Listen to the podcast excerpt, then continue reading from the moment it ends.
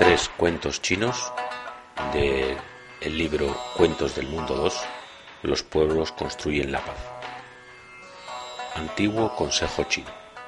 Había una vez un campesino chino, pobre pero sabio, que trabajaba la tierra duramente con su hijo.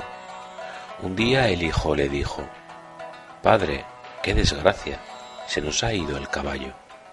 ¿Por qué le llamas desgracia? respondió el padre. Veamos qué trae el tiempo. A los pocos días el caballo regresó acompañado de una yegua. Padre, qué suerte, exclamó esta vez el muchacho. Nuestro, nuestro caballo ha traído una yegua. ¿Por qué le llamas suerte?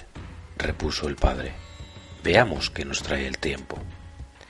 En unos cuantos días más el muchacho quiso montar la yegua y ésta, no acostumbrada al jinete, se encabritó y lo arrojó al suelo. El se rompió una pierna. Padre, qué desgracia, exclamó ahora el muchacho. Me he roto la pierna. Y el padre, retomando su experiencia y sabiduría, sentenció ¿Por qué le llamas desgracia? Veamos lo que trae el tiempo. El muchacho no se convencía, sino que gimoteaba en su cama. Pocos días después pasaron por la aldea los enviados del rey para movilizar a los jóvenes y llevárselos a la guerra.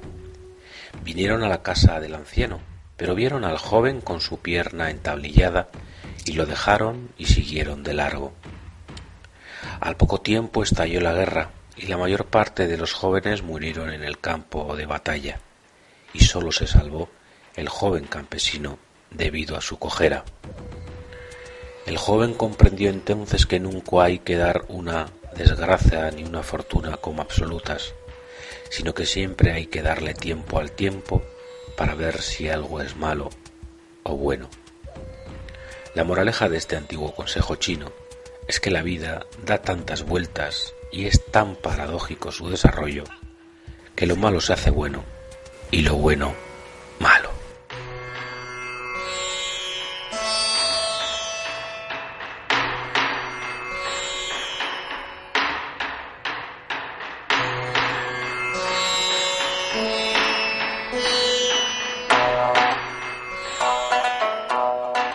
El miedo.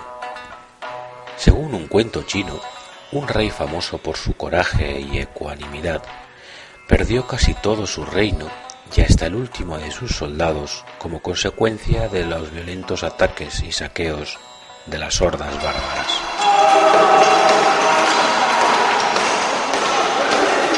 No le quedaban más que dos servidores y su castillo era el último bastión que impedía a los conquistadores dominar sus territorios y esclavizar las aldeas diezmadas por el continuo acoso. Llegó el día en que supo que los bárbaros avanzaban hacia las puertas de la ciudad con la intención de poner cerco al palacio. Se cuenta que esa noche, cuando llegaron las noticias del avance enemigo, se vio el rostro del monarca marcado por el temor y la responsabilidad pero en ningún momento abatido por el miedo. Al amanecer, el rey ordenó a sus servidores que abrieran todas las puertas y ventanas y acto seguido se instaló en una de las almenas a fin de observar la llegada de los invasores. Inmutable les vio avanzar hasta la escalinata de palacio. Pero la serenidad perturbó hondamente a los bárbaros. Estos supusieron que les esperaba una trampa en su interior. En vez de poner cerco a aquel lugar, el jefe reunió a sus hombres y tocó a retirada. El rey dijo entonces a sus servidores Ved y no olvidéis nunca que una misma emoción, el miedo, a ellos les ha impulsado a huir atemorizados y a nosotros nos, nos ha motivado a permanecer en nuestro puesto, encontrando una respuesta creativa a tan atemorizante situación.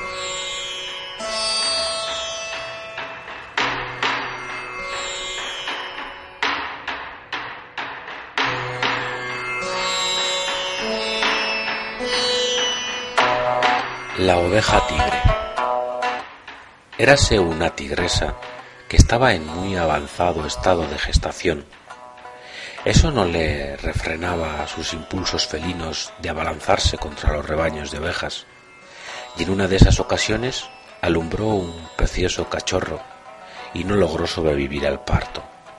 El cachorro fue recogido por las ovejas, se hicieron cargo de él, dándole de mamar y cuidándolo con mucho cariño. El felino creció entre las ovejas, aprendió a pastar y a balar. Su balido era un poco diferente y chocante al principio, pero las ovejas se acostumbraron.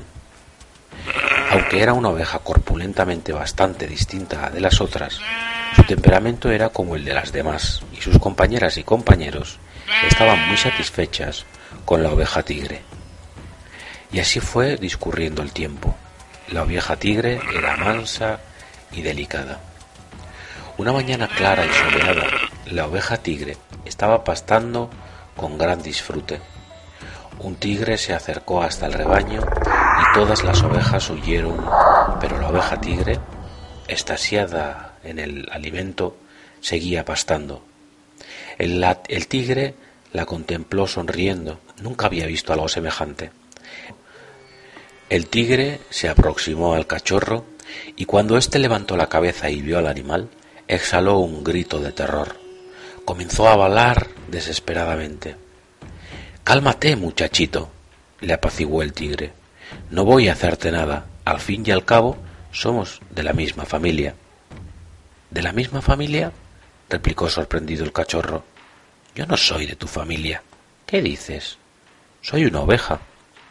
Anda, acompáñame, dijo el tigre. El tigre oveja le siguió. Llegaron a un lago de aguas tranquilas y despejadas, y le dijo el tigre al cachorro, Mírate en las aguas del lago.